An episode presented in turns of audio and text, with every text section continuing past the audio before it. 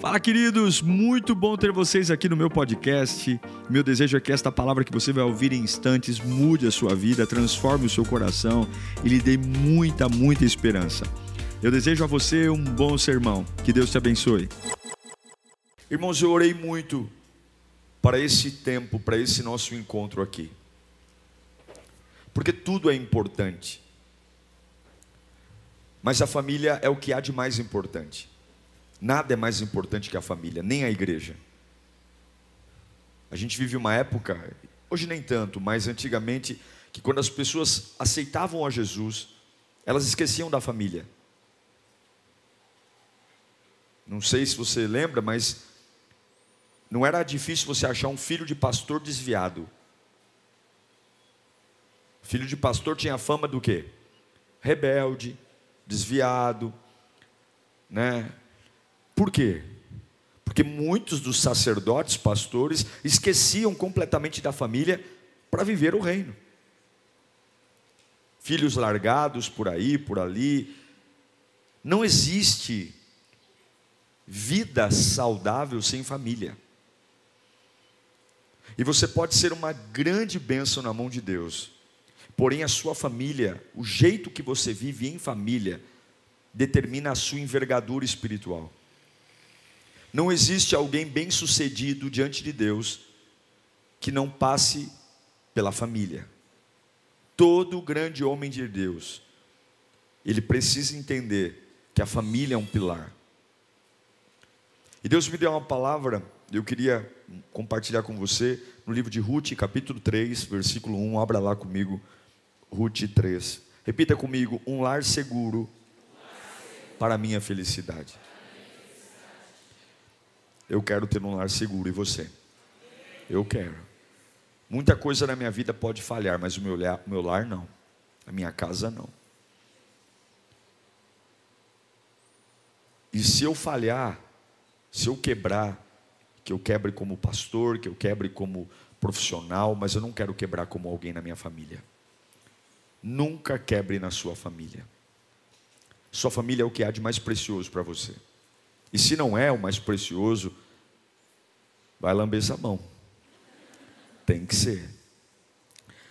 Ruth capítulo 3, versículo 1 diz assim: Certo dia, Noemi, sua sogra, lhe disse: Minha filha, tenho que procurar um lar, um lar, um lar, um lar seguro para sua, um lar seguro para sua felicidade. Feche os seus olhos. Senhor, é a tua palavra, o Senhor está aqui. Satanás está ouvindo esta pregação também. E nós queremos ser ativados agora. Os que estão aqui, os que estão na tenda, os que estão aí no hall, os que estão no YouTube, os que estão no Facebook, os que estão no Instagram. É tempo de acordar, meu Deus. É tempo de acordar. Fala conosco. Nós queremos romper e quebrar as barreiras. Nossa casa é do Senhor, nossa família é do Senhor, nosso casamento é do Senhor, nossos filhos são do Senhor. E tudo que não está no Senhor, hoje nós vamos romper. Nós não vamos embora iguais. Nós não vamos embora hoje tendo realidades mortas na nossa casa. Deus vai nos dar estratégia. Hoje é a reviravolta da nossa família. Hoje é a reviravolta da nossa casa. Eu terei armas espirituais, em nome de Jesus. O casamento para Deus é um dos estágios mais honrosos para o homem. A honra de um homem, a honra de uma mulher está no casamento. Casamento foi instituído por Deus. Para quê? Para você ser feliz. O casamento foi feito para você encontrar o ápice da felicidade. Sim, eu sei que não é isso que falam. Sim, eu sei que não é isso que dizem. Mas na cabeça de Deus, o casamento ele é o ápice da felicidade do homem. Em nenhum outro lugar o homem encontraria uma felicidade tamanha. Quando eu digo homem, me refiro a homem e mulher, senão no casamento. E a gente deve orar fervorosamente. Escute, Você deve orar fervorosamente, pedindo orientação a Deus sobre essa decisão vital que é o casamento. Sobre o seu casamento. Pastor, o senhor está resumindo a família, o casamento? Sim, porque é do casamento que vem tudo. É do casamento. Você que é pai, aconselhe seu filho com muito critério e muito cuidado a respeito da importância de um casamento. Mas meu filho ainda é uma criança. Não estou falando para você falar de namoro, sexualidade, não, não. Eu estou falando sobre critérios para se envolver com alguém. Critérios para se envolver, que começa por amizade. O ápice da felicidade de um homem e de uma mulher está no casamento.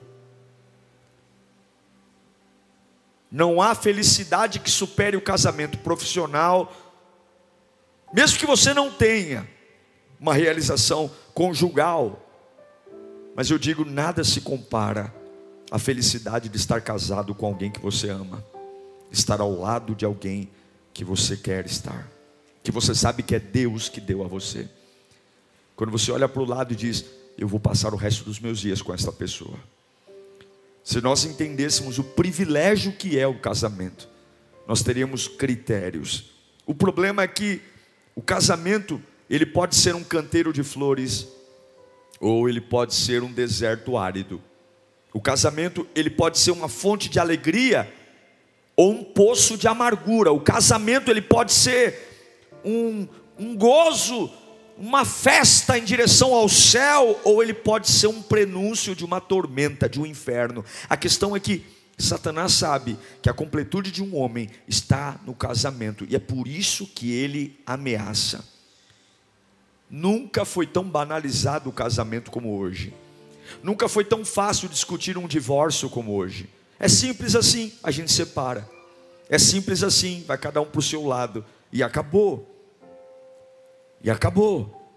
O casamento é tão sério para Deus que a Bíblia diz que se você separa sem motivo e casa de novo, você comete adultério. É o que a Bíblia diz. Porque ainda que você tenha se separado por conta própria, aquele seu primeiro casamento para Deus ainda é um casamento. Uau, é. Muita coisa dá para a gente passar um pano, né? Mas na Bíblia não.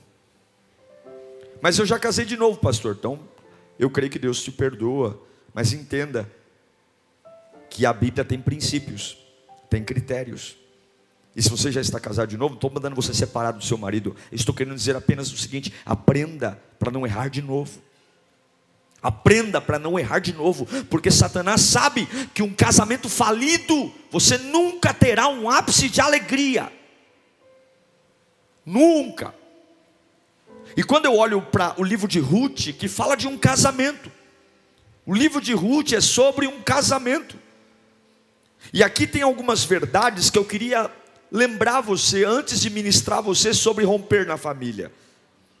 E talvez você diga para mim, pastor, eu estou aqui só pela misericórdia, meu casamento está acabado. Nós vivemos de aparência, dormimos em quartos separados, não temos mais nada entre nós, não tem nada, nada, acabou, está seco. Pastor, a minha família está uma ruína. Meus filhos já perceberam que não tem nada lá em casa. A gente só tem até, nós temos até vergonha de, de, de, de terminar. Eu quero te lembrar algumas coisas que a Bíblia nos lembra. A primeira delas, Escute isso com todo o seu carinho, com toda a sua atenção, porque é Deus falando com você. Escute aqui: as tragédias que nos atingem não têm o poder de dar a última palavra na sua vida. Escute, as tragédias que te atingem não tem o poder de dar a última palavra na sua vida. O livro de Ruth, quando a gente fala sobre esse texto que li a vocês, a Noemi falando: Olha, vamos achar um lar seguro para você ser feliz. É muito bonito quando uma pessoa que começou a vida agora, que não teve nenhuma desilusão, nenhum contratempo, sonha com um lar bonito. Mas a vida de Ruth não foi uma vida que começou no mar de rosas. Essa palavra da sogra dizendo: "Vamos achar um lar seguro para que você seja feliz", fala de uma jovem, de uma Ruth que a vida dela não foi fácil. Eu vou te relembrar um pouco a história de Ruth. Está comigo aí? Fica aí, não vai embora. Não deixa sua mente embora. O livro de Ruth fala da história de um homem chamado Elimeleque, casado com uma mulher chamada Noemi e com dois filhos, Malom e Quilion. Eles moravam em Belém, casa do pão. Mas uma crise econômica chegou em Belém e Elimeleque decidiu pegar sua família e ir para a terra de Moabe. Ele chamou sua esposa Noemi, seus dois filhos, Malom e Quilion, e saiu de Belém e foi para onde? Moabe. Porque em Belém havia fome. Foi um erro. Ele deveria ter esperado o tempo de Deus. Mas ele foi. Quando ele chegou em Moabe, aconteceu uma tragédia. O Elimeleque, o chefe da família, morreu. Morreu. Os filhos de Noemi se casaram. Malom e Quilion se casaram com Ruth e Orfa. E ficaram por dez anos lá em Moab. Só que a Bíblia também não diz a razão pela qual, mas Malom e Quilion também morreram. Então morreu o pai Elimeleque, morreu os dois filhos e agora sobraram três mulheres: a sogra Noemi e as duas noras moabitas, mulheres moabitas, Ruth e Orfa. E agora tem uma senhora chamada Noemi, desamparada, perdeu o marido, perdeu os dois filhos. Ela é velha, ela não tem dinheiro, ela é uma estrangeira em Moabe, porque ela é hebreia, não é moabita. E ela tem duas noras que não são hebreias, são moabitas. É uma confusão. É uma família em frangalhos. É uma família dilacerada. É uma família arrebentada. É uma família destruída. A carranca da tragédia está ali é uma tragédia. Só que eu acredito que do meio da escuridão sempre pode brotar uma luz. Eu acredito que a pobreza extrema ela pode vislumbrar a chegada de uma grande riqueza. Eu acredito que a solidão ela pode trazer uma plena alegria. Eu acredito que tragédias, o falecimento de Elimeleque, o falecimento de Malom e Quilion não matou a vida de Noemi Ruth, não matou. E Noemi vislumbra um novo horizonte, uma nova vida. Uma outra verdade que eu tenho desse texto, fica comigo, é que crises não duram para sempre, crises familiares não duram para sempre. Se você tiver uma perspectiva de que o problema que está acontecendo na sua casa hoje, na sua família, ele não é eterno, por mais que você esteja cansado, debilitado, por mais que você não tenha força para orar, mas se você parar por uma perspectiva de que crises não duram para sempre, você vai ter uma outra perspectiva. Escute, a vida não é feita só de turbulências.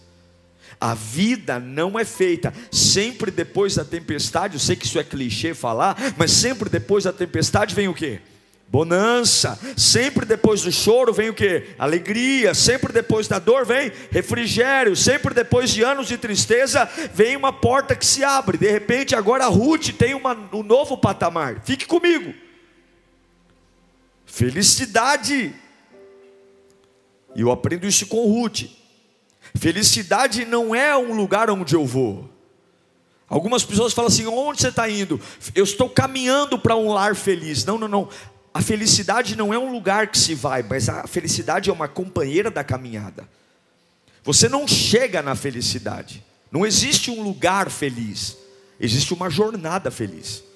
Não existe um ambiente feliz. Existe uma caminhada feliz. Muitos buscam a felicidade e nunca encontram, porque a felicidade não tem um fim em si mesma. Nunca vai chegar uma época que você vai dizer, agora minha família é feliz. Se você não conseguir caminhar feliz hoje, nunca vai ter esse dia que você vai dizer, tira uma foto que finalmente minha família é feliz. Não existe finalidade de felicidade. Felicidade é uma decisão diária. Então eu estou pregando para você sobre uma família arrebentada. Uma família onde tem uma mulher viúva que perdeu dois filhos e tem duas noras estrangeiras. É um lar arruinado, é um lar arrebentado, é uma casa dilacerada. E se você precisa entender alguma coisa, escute.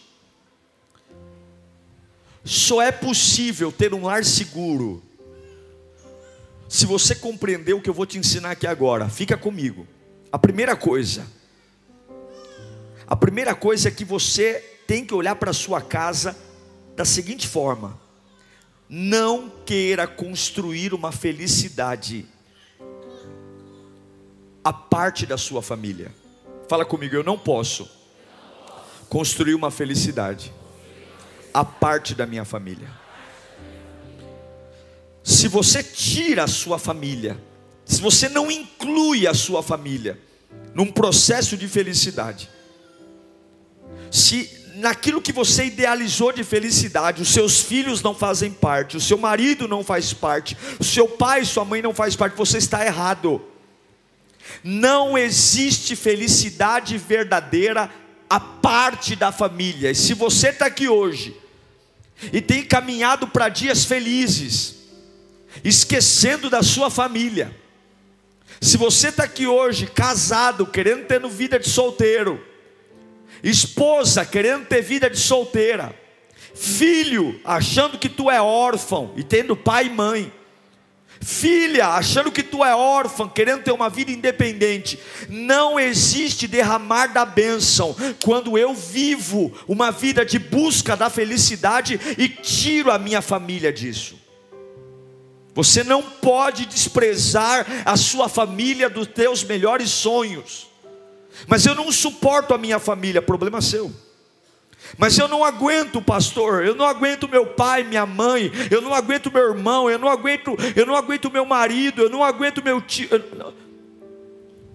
Escute, pai, mãe, filho, filha, marido, é a sua família. O que a gente vê hoje é gente que ora pela família, clama pela família, mas dos planos que você tem de construir algo, a sua família não faz parte, é só amigo é só amigo. É só amigo. Cadê sua família? Na sua agenda, cadê sua família? Sua casa está cheia de amigos, e cadê sua família? É churrasco com todos os amigos, e cadê sua família? Sim, eu sei que a Bíblia diz que há amigo mais chegado que irmão, mas não existe felicidade que nasça além e fora da família. E é por isso que Satanás tem destruído as famílias, porque nós somos os primeiros a trocar tudo. Quantos aí, porque vem de um relacionamento quebrado, não tem critérios e colocam qualquer um para conviver com filhos? Quantos?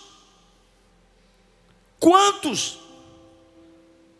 separou de um primeiro relacionamento, e agora, porque tem carência, coloca um estranho dentro de casa para viver com filho e com filha. Você não pode querer construir uma felicidade pessoal deixando de lado a felicidade dos seus filhos, a felicidade do seu filho, da sua filha. Escute, se você quer a bênção de Deus, você não pode excluir a sua família da sua felicidade. Se você excluir, você é um tolo e não haverá a bênção de Deus sobre a sua vida. Não haverá. As pessoas mais felizes são aquelas que entendem que a felicidade par começa centrada na família. Quando Orfa deixa Noemi e Ruth fica, a família está em frangalhos.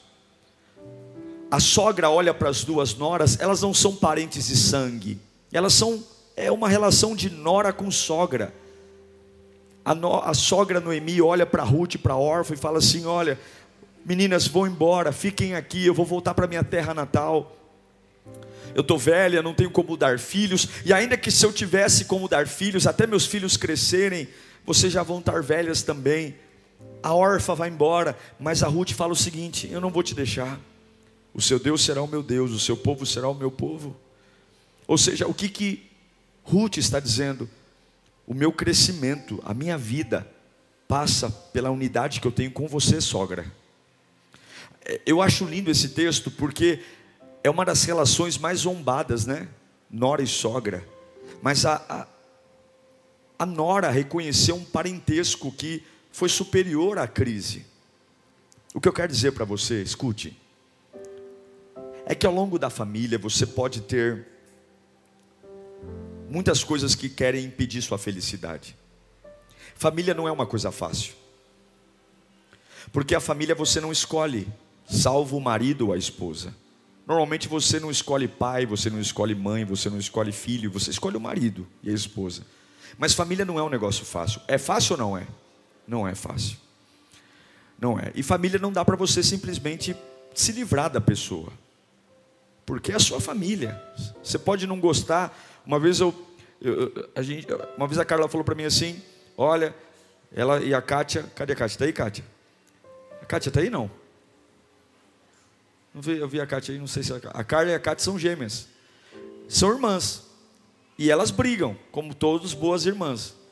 E aí, quando eu, eu namorava, eu tomava partido. Depois que a gente vai ficando mais velho, você entende que irmã, ir, briga de irmão é assim, eles quase se matam. Mas daqui a pouco eles estão conversando como se nada tivesse acontecido. É assim ou não é? É assim, irmão é assim. Então, eu não posso tomar partido, porque eles são irmãos. Então eles vão brigar, eles vão se xingar, eles vão se estapear, mas daqui a pouco eles estão dando risada e está tudo bem. Aí o, o, marido de um quer dizer, nossa, você não pode falar assim com a minha, com a minha esposa. Só se eu for um besta. Porque eu vou ficar com raiva se elas não estão com raiva. E é assim, irmão é assim ou não é? Irmão, é, família é assim. Um dos seriados que mais fez sucesso na televisão brasileira, qual foi? A Grande Família. Todo mundo se identificava lá, um pouco era o Agostinho, um pouco era o Lineu, um pouco era a Nenê, todo mundo tem um pouco daquela família tipicamente brasileira, meio atrapalhada, todo mundo tem alguém que não gosta muito de trabalhar, outro que fala da vida dos outros, um que é implicante, um que é totalmente perfeccionista, o chatão da família, toda a família tem, é assim ou não é? Todo mundo tem, mas o problema é que toda a família também tem sofrimentos e perdas. Toda família tem tragédia, tem ou não tem? Tem. As tragédias do passado, elas podem destruir o nosso amor pela família.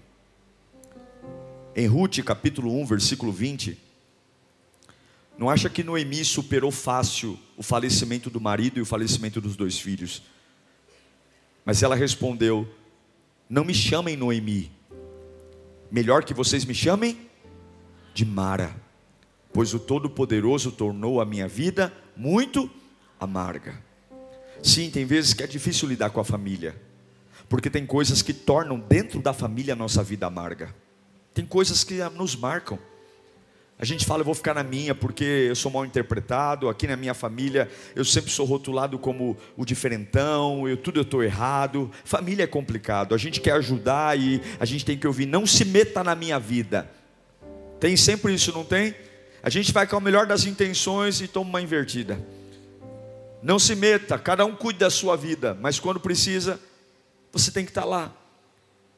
A vida de Noemi foi marcada por uma grande amargura, uma grande tragédia. Quando ela partiu para Belém com o marido e com os filhos, ela achou que seria feliz lá. Mas em 10 anos ela perdeu o marido e os dois filhos. A vida dela virou de cabeça para baixo. E quando ela diz, não me chame Noemi, me chame de Mara, o que, que ela está dizendo? Eu perdi a capacidade de sorrir. É como se ela dissesse: a felicidade fugiu da minha vida. Eu não sou mais feliz, eu sou amarga. Sim, tem vezes que a nossa família está dilacerada, porque nós temos sim amarguras. É uma traição, é uma palavra que alguém dentro de casa nos magoou. Depois falou que era brincadeira, mas marcou a alma. É uma insensibilidade, é uma dívida. Família é assim. E o diabo usa gente dentro da família para ruir a família.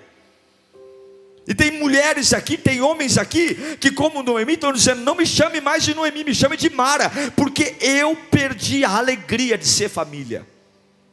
Eu perdi. Eu vou dizer uma coisa a você. A vida a sexualidade entre um homem e uma mulher, dentro de um casamento, está tão complicado, tão complicado, tão complicado, que muitos desistiram do relacionamento heterossexual. Muitos fazem de melhores amigos, companheiros, por conta da falência do casamento, por conta de amarguras. É fácil se levantar de uma traição? É ou não é? Claro que não. É como uma taça. Uma taça de cristal quebrada nunca é igual. Por mais que haja perdão, por mais que a gente tente recomeçar ou não, nunca será igual. Tem que ter muito amor, muita fidelidade a Deus, muita busca do Espírito Santo. Família é um negócio sério. E Noemi está dizendo: muda meu nome, me chama de Mara, porque a alegria foi embora. Sim, o que acontece dentro da família pode embaçar a nossa visão de Deus. Em Ruth capítulo 1, versículo 21, olha o que Noemi diz sobre a família dela, depois de perder o marido e os dois filhos. De mãos cheias eu partia, está falando, eu saí de Belém com tudo, mas eu volto para Belém de mãos vazias. O Senhor me trouxe de volta. Por que me chamam de Noemi? O Senhor colocou-se contra. Quem se colocou contra ela, está falando? O Senhor. O Todo-Poderoso me trouxe desgraça. Tem coisas que acontecem na nossa família que a gente pensa que Deus nos abandonou. Por que, que Deus me deu essa casa? Por que, que Deus me deu esse lar? Por que esse inferno? Irmãos, pelo amor de Deus, o pior lugar para ter problema é dentro de casa. E eu sei que tem gente aqui sofrendo. Tem gente sofrendo, tem gente que faz hora na rua para não chegar em casa. Tem gente que dá, faz o que for preciso para ficar no shopping, porque dentro de casa é um inferno mora numa casa pequena, numa casa apertada, tem que trombar com fulano, tem que encontrar com o ciclano. Eu sei que isso tem acontecido e muitos têm dito: eu sinto que Deus me abandonou. Eu vou te dizer uma coisa: quando você tem um problema na sua família, você nunca vai estar bem em lugar nenhum. Você nunca vai estar bem em lugar nenhum. Escute, você pode se achar muito bom, você pode se achar muito capaz, muito inteligente, mas quando você tem um problema na família, todo o seu potencial é reduzido. Se você não estiver bem dentro de casa, você vai ser alguém artificial. O potencial de um homem está na família. A Bíblia diz: não é bom que o homem esteja só. Noemi está dizendo: Deus está contra mim. Quantos se desviam por conta da família? Quantos estão na cachaça, no vício, por conta da família? Quantos largaram carreiras? Eu recebo no meu direct no Instagram vários, onde eu recebi a foto, um testemunho de uma mulher dizendo que o, o fulano, o irmão dela teve uma decepção amorosa, mandou uma foto ainda do rosto do rapaz, todo arrebentado, porque algo dentro da família nos destrói. E Noemi está se sentindo assim, porque as tragédias do passado podem arrebentar a nossa vida. Agora eu quero que você entenda, escute, Noemi, ela mudou o nome para Mara, porque ela disse o sorriso foi embora. Você está comigo aí? Noemi disse claramente: Deus me abandonou. Mas lembra que eu disse para você que tudo passa?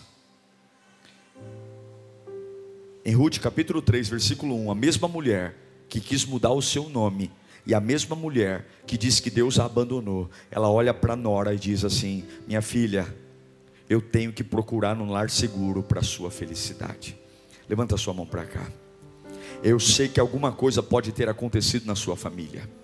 Eu sei que talvez sua família não é mais, não, talvez não seja mais bem ajustada do bairro, talvez sua família tenha casos complicados, mas Deus te trouxe aqui hoje para te dar uma autoridade. Hoje haverá uma unção sobre você. A sua casa será um, uma casa segura. E eu vou liberar uma palavra. A sua casa será uma casa segura E assim como Noemi superou os traumas do passado, assim como Noemi superou, você também vai superar, em nome do Senhor Jesus Cristo. O melhor lugar, você vai dizer assim: ó, na empresa eu não posso estar indo muito bem, na igreja eu não sei, mas dentro de casa vai estar uma bênção. Eu declaro esta palavra. Deus levanta uma pobre viúva. Quando Noemi volta para Belém, Ruth vai com ela. A outra, a outra nora fica em Moabe. Elas voltam. E é exatamente quando elas estão no fim da linha, no, fim do, no fundo do poço, no esgotamento de todos os recursos, numa terra onde para elas é estranha, afinal de contas elas estão há 10 anos em Moabe, que uma pobre viúva, uma pobre viúva, Deus entrega ela a um marido bom, leal, rico, ô oh glória, cheio da graça de Deus. Ruth, a nora de Noemi, encontra no pasto Boaz. Boaz aqui para nós espiritualmente não significa um novo casamento, não. Você que está casado aí, menos menos. Ô oh, pastor, sabe que Deus tem um ricão para mim aí? Não, não. Fica na sua. Boaz significa algo novo. Boaz significa uma chance nova. Boaz significa que de uma família arrebentada, de um lar arrebentado, Deus pode gerar algo novo. Escute, escute. Você não pode Ensine isso aos seus filhos. Você não pode buscar a felicidade em ter um cônjuge. Você tem que buscar a felicidade em ter um lar. As pessoas hoje elas procuram um parceiro e elas não procuram montar um lar. O lar é muito maior do que o marido. Um lar é muito maior do que uma esposa. E Noemi não diz para para Ruth, vamos buscar um marido para você. Ela diz: Vamos buscar um lar seguro para que você seja feliz. Você não precisa de um marido, de uma esposa, você precisa de um lar. E tem muitos casamentos que são tudo, menos um lar, menos uma casa. Há alguém ali que tem um papel de marido, há alguém ali que tem um papel de esposa, há alguém ali que tem um papel de filho, de filha, mas não é um lar. A palavra lar vem de lareira, Lareira é nos países nórdicos, os países frio, Campos Jordão tem aqui, São Paulo, se coloca um buraco no meio da sala, onde coloca lenha, e no frio toda a família senta em volta do fogo para se aquecer. Da, a palavra lar vem de lareira, família reunida, família reunida em volta do fogo, lareira, lar. Eu acho lindo porque Noemi está dizendo, Ruth, tudo deu errado na nossa vida, minha filha. Eu estou viúva, você está viúva, eu não sei o que aconteceu. Eu tentei mudar meu nome, eu achei que Deus me abandonou, mas escuta, vamos achar um lar para que você encontre a felicidade. E eu vim aqui hoje para dizer: esse culto será um divisor de águas na sua família. Esse culto será um divisor de águas. Você trouxe até esse culto falecimentos de Elimeleque, falecimentos de Quilion e Amnon. Hoje Deus vai mudar a sua sorte. Deus vai mudar a sua sorte. Como que Deus pode mudar a sua sorte? Eu vou te dar algumas dicas aqui.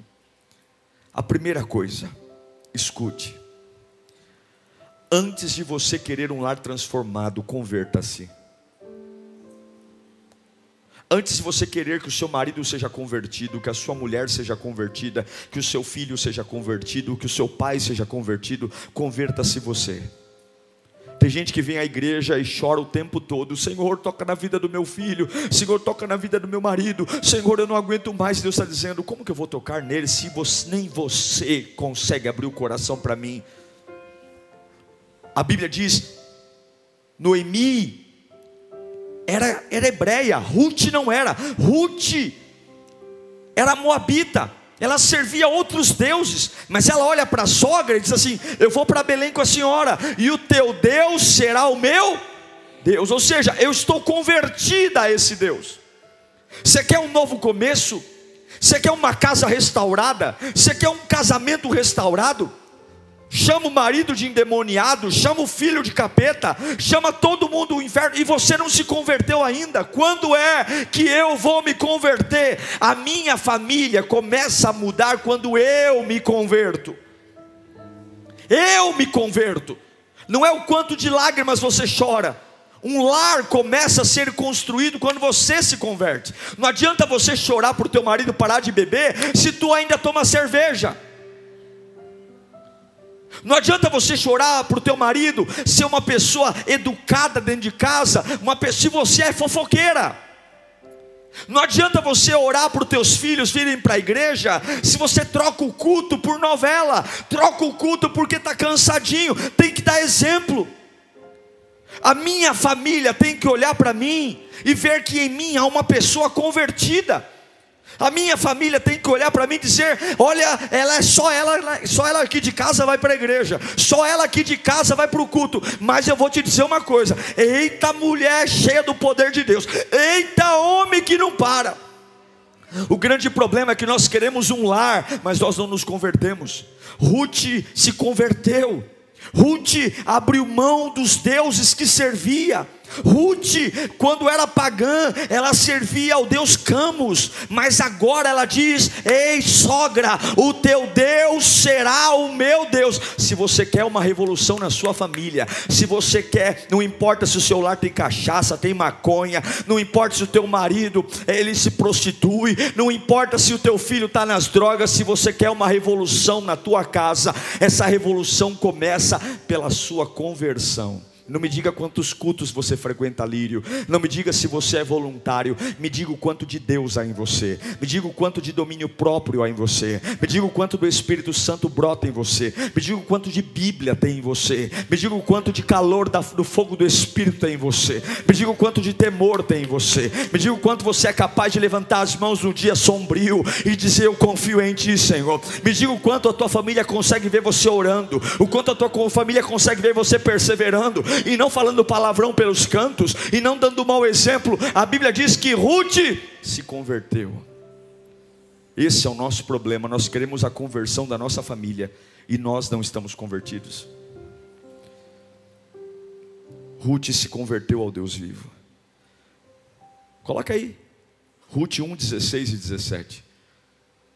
Ruth, porém, respondeu: Não insistas comigo que te deixe, que não mais te acompanhe. Aonde fores, irei, e onde ficares, ficarei. O teu povo será o meu povo, o teu Deus será o meu Deus. Onde morreres, morrerei, e ali serei sepultada. Que o Senhor me castigue com todo rigor, se outra coisa a não ser a morte me separar de ti. Ruth está dizendo: Eu quero buscar esse Deus hebreu. Diga comigo, para ter um lar diferente, eu preciso rever a minha conversão. Outra coisa que eu vejo em Ruth, ela era uma mulher trabalhadora. Você tem que trabalhar pelo seu lar. Quando você entrega os pontos, é porque o seu lar não é mais uma prioridade. Escute, muito legal a faculdade, muito legal você ter amigos, muito legal jogar bola com seus amigos, muito legal o shopping, muito legal você estar tá interessado num curso novo, mas cadê sua família? Cadê o trabalho pela sua família? Muito legal você estar tá preocupado com você, com seu corpo, academia, viagem. Deixa o filho o dia inteiro parado, celular não tem diálogo casal, é deitado na cama, um com o celular de um lado, outro com o outro. Ruth trabalhou para sustentar a família. Ruth encontrou o amor da vida dela trabalhando. Se você não trabalhar pela sua família, sua família não vai para frente.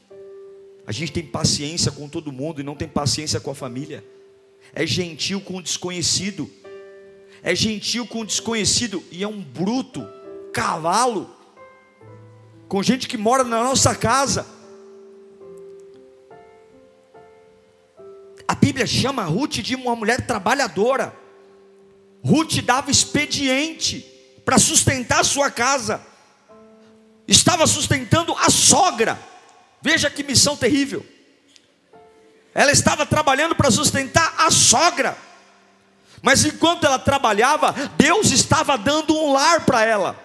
Trabalhe pela sua casa, dedique-se. Se tiver que reduzir as horas de sono para ouvir teu filho, para ouvir teu marido, reduza. Invista tempo no seu lar. Invista tempo nos seus filhos.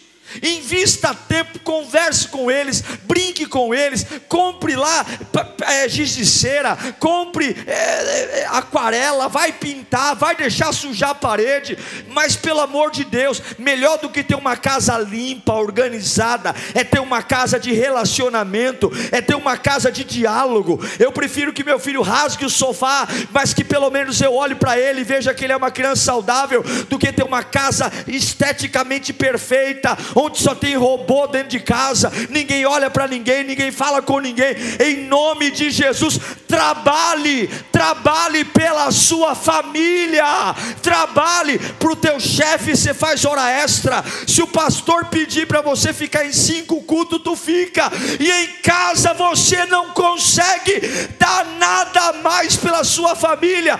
Trabalhe pela sua família. Trabalhe. Se for para ser bom, começa a ser bom dentro de casa. Se for para ser gentil, começa a ser gentil dentro de casa. Se for para ser carinhoso, começa a ser carinhoso dentro de casa. Se for para fazer ah, uma, uma caridade, ah, eu, tô, eu quero fazer uma gentileza. Dá presente para quem nem conhece, dá um presente para tua mulher, dá um presente para o teu filho. Tenha, seja bom dentro de casa. E se for para dizer não, diga não para os de fora, mas para os de casa não invista, trabalhe. Ruth trabalhou. Ruth tinha relacionamento com a sua sogra, um relacionamento lindo. Fala comigo, eu preciso ter uma aliança de amor na minha casa. A Bíblia diz que Ruth tinha uma aliança de amor. O relacionamento de Ruth com Noemi era um relacionamento de filho e filha, é, mãe e filha era sogra e nora. O amor, ela não despreza, porque a sogra não tinha dinheiro, a sogra não tinha onde cair morta.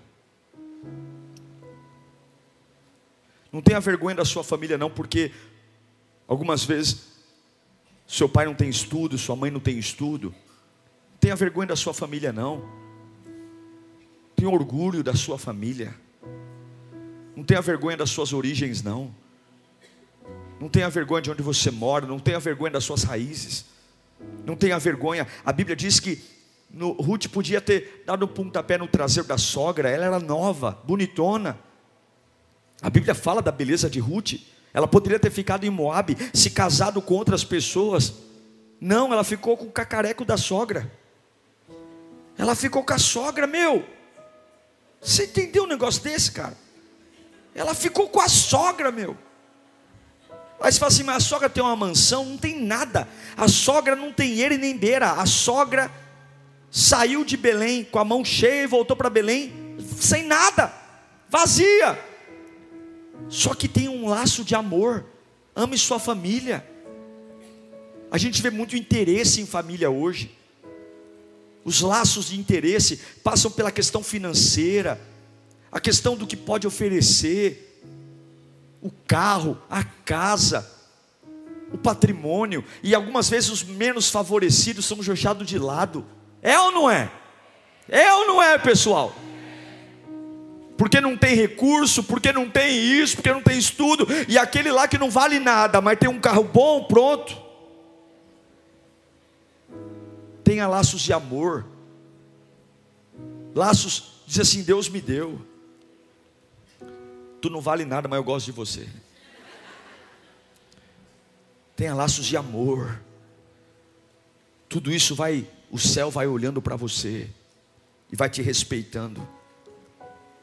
E por fim, Ruth além, além de, de se converter, trabalhar pela sua família, ter, ter laços de, de relacionamento com a sogra, Ruth, ela dava bom testemunho. A Bíblia diz em Ruth 3,11 que quando Boaz olha para Ruth, coloca para mim Ruth 3,11. Agora, minha filha, Boaz, o futuro marido de Ruth, dizendo: Agora, minha filha, não tenha medo, farei por você tudo o que me pedir. Todos os meus concidadãos sabem que você é uma mulher o quê? Virtuosa. Você é especial. Quando Boaz olha para ela, você é diferente. Você não é qualquer uma, não. Você não é uma piriguete. Não. Você é uma mulher virtuosa. Você é uma mulher abençoada. Boaz era rico, oh glória. Generoso, dono de um campo. E agora ia ser o futuro marido de, de Ruth. Escute. A história de Ruth começou com uma tragédia. A história de Ruth começou com falecimento, perdas. Ela fez escolhas difíceis. Escute. Mas quando Deus vê que você se converte, que você não é um cristão fajuto, 007, um cristão meia boca, mas você é um cristão de verdade. O Deus da Bíblia é o teu Deus. O Senhor da Bíblia é o teu Senhor. Doa quem doer. Não importa se meu lar é espírita, macumbeiro, ateu, eu sou de Jesus. O Deus da Bíblia é o meu Deus. Se o Senhor olha para você e vê você trabalhando, é isso que eu quero. Porque, ah, não tenho tempo, tem, porque tudo que é prioridade para você se arruma tempo. Tudo que para você é prioridade, se arruma tempo. Se você quiser cuidar dos teus filhos, se arruma tempo. Se você quiser investir no teu casamento, se arruma tempo. Se você quiser cuidar do teu pai e da tua mãe, se arruma tempo. Você só não tem tempo para aquilo que não é importante. Você só não tem tempo para aquilo que não é prioridade. Você só não tem tempo. Se ligarem para você chamaram para o churrasco, você vai. Se ligarem para você marcarem um jogo, você vai. Tem que até tudo que é Ruth trabalhou, trabalhou, trabalhou. Eu vou ficar com a minha sogra. Eu vou ficar com esse cacareco aqui, mas eu vou trabalhar, eu vou trabalhar trabalhar. Se Deus olhar para você, ver você trabalhando. Se Deus olhar e ver um relacionamento de aliança. Eu amo a minha família. Aquele ali é atrapalhado, aquele ali fala mal de mim, aquele ali não gosta de mim, aquele ali é um problema, aquele ali é uma casquinha de ferida, aquele outro ali, mas eu amo a minha família. Ela não é a melhor, ela não é a mais bem ajustada, mas é a família que Deus me deu. Eu vou lutar por ela, eu não vou lavar as mãos. Deus está falando com gente aqui, por que, que você entregou os pontos? Por que, que você abriu mão daquilo que você escolheu? Por que, que você está normalizando que você deveria se revoltar. Deus está falando com gente aqui que você está prestes a se separar. E Deus está dizendo: pare de ser um covarde e lute pela sua família. Não tem mais jeito. Como não tem mais jeito? Tu já lutou por tanta porcaria. Você já deu sangue por tanta coisa que não vale nada. E agora vai entregar de mão beijada para o inferno a tua casa, a tua família. Você vai ser feliz aonde, se não for feliz na família? Você vai ser completo aonde, se não for completo na família? Ruth trabalhou, trabalhou, foi pegar a espiga. Sabe da onde a espiga? De que caía da carroça. Não é, não é nobre, não é bonito, mas é necessário. Tem coisa que Deus quer de você que não é nobre, não é bonito, mas é necessário. Tem lutas da sua família, escute, escute, já estou encerrando que não são nobres, não são bonitas, vão chamar você de trouxa, vão chamar você de idiota, vão dizer para você no teu, no teu lugar eu já teria dado pontapé no trazer desse cara aí, eu já teria saído fora, já teria abandonado, vamos curtir a vida, vamos, vamos pegar uns gatinhos, vamos pegar umas gatinhas, ah, abandona esses meninos aí, teus filhos já estão criados, vai pegar a espiga que cai da carroça vai pegar a espiga que cai da carroça. Fala, bate a mão no peito e fala: Eu vou pegar a espiga que cai da carroça. Luta, vai trabalhar e vai amar, vai ter laço com a sua família. Ame, ame. Eu nunca esqueço de um amigo de faculdade. Ele tinha vergonha da família dele. Ele tinha vergonha de quem ele era. Todo mundo ia fazer trabalho, mas quando chegava na casa dele, por quê? Ele falava que morava no Tatuapé. Sempre tinha esses negócios, né? Lembra disso? Morava em cidade Tiradentes, Itaquera, ninguém falava. Onde você mora? Eu moro na Zona Leste. E a pessoa torcendo para não perguntar nada além. Zona Leste onde? Ah, eu moro ali pertinho do Tatuapé. Mora lá em Cidade Tiradentes, lá em Itaquera, Guaianazes. Mas a vergonha. E eu lembro que quando foi fazer o dia, o trabalho dele, nós fomos na casa dele. E ele falou que era a casa da avó. E era a casa dele, a mãe dele estava lá. Coisa feia, né? Tinha vergonha. Você tem vergonha de falar que mora em Itaquera? Hã? Tem vergonha? Tenha não. Sabe por quê? Se você é fiel no pouco, Deus te coloca sobre o muito.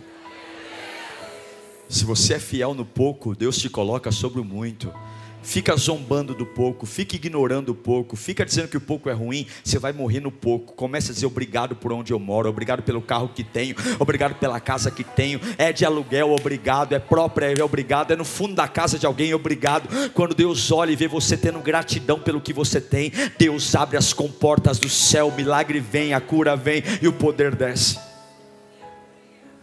Ela tinha um laço. E por fim, ela dava bom testemunho. Escute, você não vai trazer teu marido para a igreja cedendo à pressão dele. Se você quer que a sua casa se converta, dê bom testemunho. Não beba, não fume, não fale palavrão. Dê exemplo. Deixe o seu exemplo ser tão poderoso que você vai deixar a sua família constrangida de pecar perto de você. Eu não estou falando de ser santarrão, não estou falando de ser chato, implicante. Eu estou dizendo, eu estou dizendo falar, fazer o seguinte: eu simplesmente não sou dessa laia.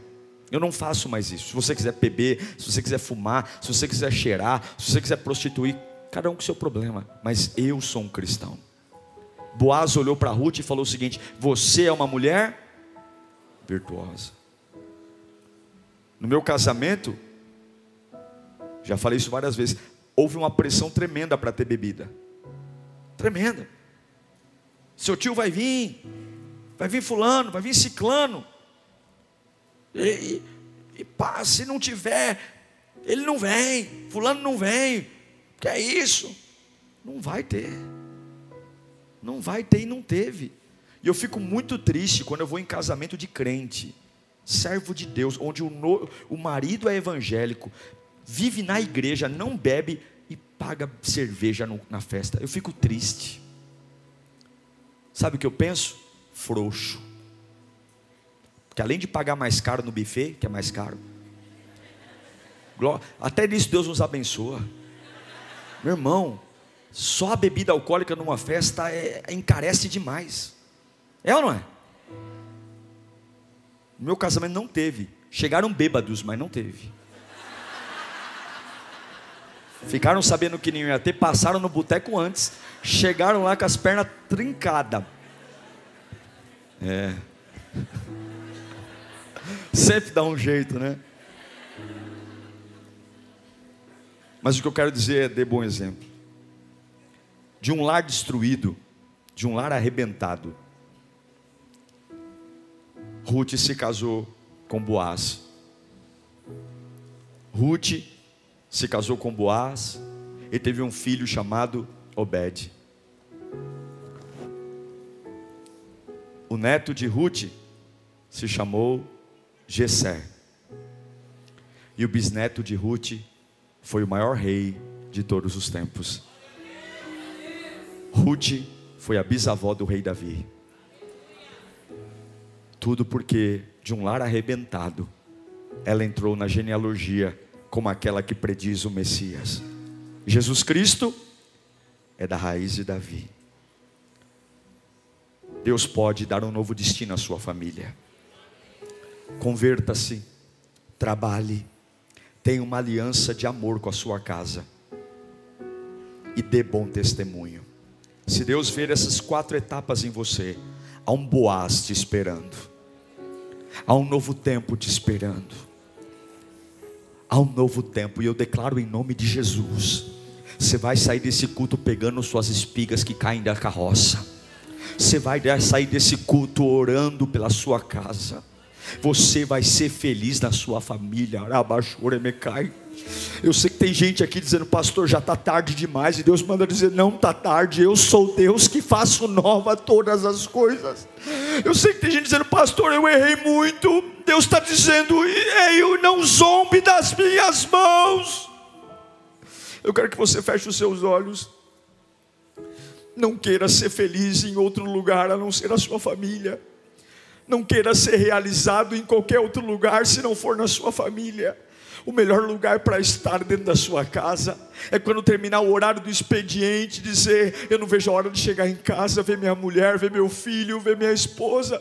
Eu quero estar com a minha família, eu quero viajar com a minha família. É muito legal ter amigos, mas quando você casa, quando você tem a sua casa, é ali que está a sua felicidade, é ali que está o seu porto seguro, é ali que está o seu ambiente. Você não pode deixar o diabo destruir isso. E eu sei que tem gente aqui que está decidida: Não, pastor, eu já decidi, eu não quero mais Deus está dizendo, seu tolo, sua tola, você acha que vai encontrar felicidade fora da família? Não há, tudo isso é fútil, tudo isso é perda. Lute, como que eu faço? Se converta, feche os seus olhos nesta noite, feche os seus olhos. Eu declaro que o poder de Deus vai te confrontar agora. Não adianta você orar, orar para sua casa ser convertida se você é um crente meia-boca. Não adianta você orar para o avivamento chegar no seu lar se você é uma pessoa que não leva a sério a obra de Deus. Não adianta não adianta você colocar a culpa no teu relacionamento, no teu filho, se o teu cristianismo é capenga. Você precisa fazer uma nova aliança com Deus. Você precisa revestir da armadura de Deus. Você precisa ser cheio do Espírito. Não adianta ficar colocando a culpa nos teus filhos que são rebeldes e eles não veem seriedade em você. Eles não vê firmeza em você, não vê você orando, não vê você jejuando, não vê você clamando, não vê você ouvindo louvor. Você clama por eles, mas você mesmo está perdido. Deus está dizendo: converta-se, converta-se para eu te usar, converta-se para eu te encher, converta-se para eu inspirá-los. Como é que eu vou transbordar minha glória na tua casa se tu não é nada diante de mim ainda?